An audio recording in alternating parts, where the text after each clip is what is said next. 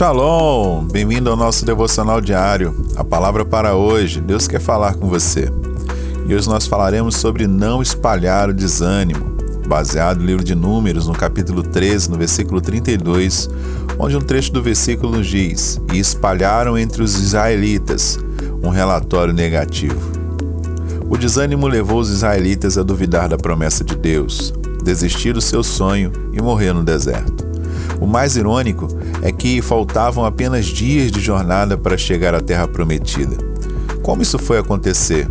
Após passar 40 dias em Canaã, uma terra tão fértil que foi necessário juntar dois homens para carregar um cacho de uvas.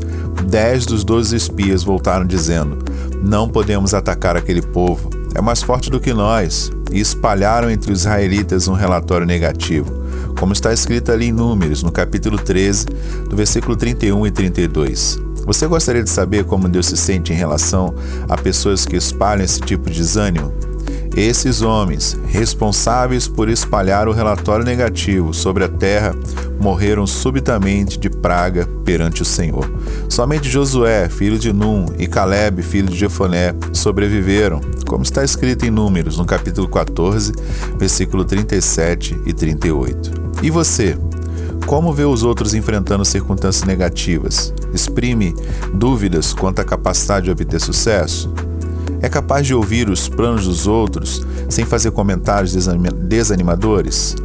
Mesmo que não consiga vislumbrar o mesmo sonho, pelo menos concorde em se levantar em fé junto com a pessoa, a fim de que a vontade perfeita de Deus se faça em relação à iniciativa proposta.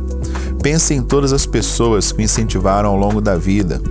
Em um mundo assolado por negatividade e más notícias, todos necessitam de um pouco de encorajamento de tempos em tempos. Por isso, faça um esforço consciente de expressar palavras sinceras de afirmação, apoio e inspiração para aqueles que pertencem ao seu círculo de influência. E quando deparar com um desencorajador, não permita que essa pessoa detenha.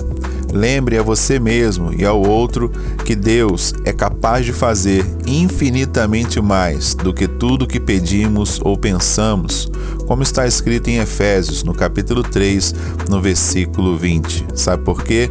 Porque Ele pode. Deus pode todas as coisas, ainda que os nossos olhos não vejam.